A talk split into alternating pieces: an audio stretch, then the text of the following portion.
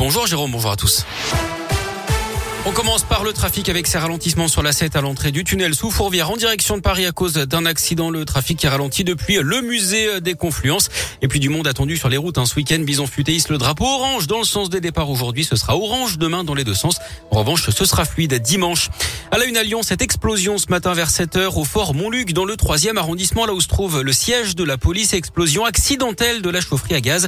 Il n'y a pas de blessés, mais quelques dégâts matériels. La continuité des services de police est assurée.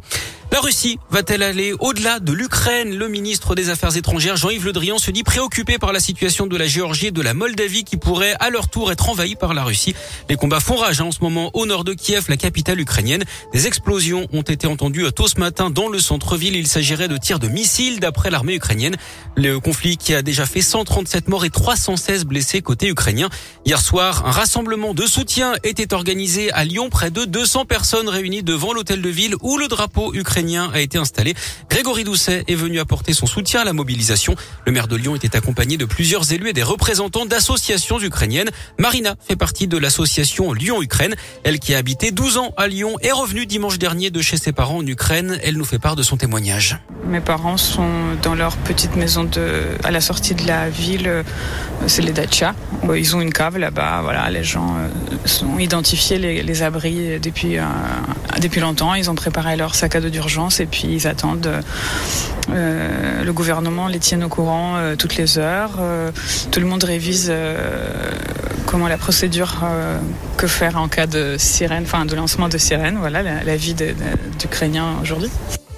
Emmanuel Macron a réussi à joindre Vladimir Poutine. Hier, les deux hommes ont eu un échange téléphonique, je cite, franc, direct et rapide. Le chef de l'État français a redemandé l'arrêt immédiat des opérations militaires. La France qui va d'ailleurs renforcer son contingent militaire au sein de l'OTAN avec l'envoi de troupes en Estonie et en Roumanie. En bref, aussi, une personne blessée à coups de couteau, route de Genasse dans le troisième arrondissement de Lyon hier soir, près de l'immeuble qui s'était partiellement effondré mardi après-midi. D'après le progrès, il pourrait s'agir d'une tentative de meurtre après une dispute. La victime a été transportée à l'hôpital. On ignore la gravité de ses blessures.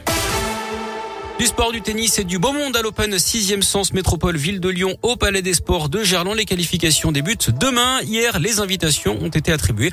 On retrouvera notamment l'ancienne numéro 2 mondiale, la russe Vera Zvonareva et la jeune lyonnaise Elsa Jacquemot, 18 ans. Le tournoi principal, lui, commence lundi.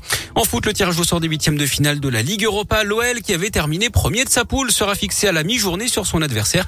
Et puis en basket, une réunion prévue aujourd'hui à l'Euroleague pour décider de l'avenir des clubs russes dans la compétition. C'est évidemment lié la situation internationale. Hier, Tony Parker, le président de l'Asvel, a fait savoir que le club annulait ses déplacements la semaine prochaine à Saint-Pétersbourg, mais aussi à Kazan.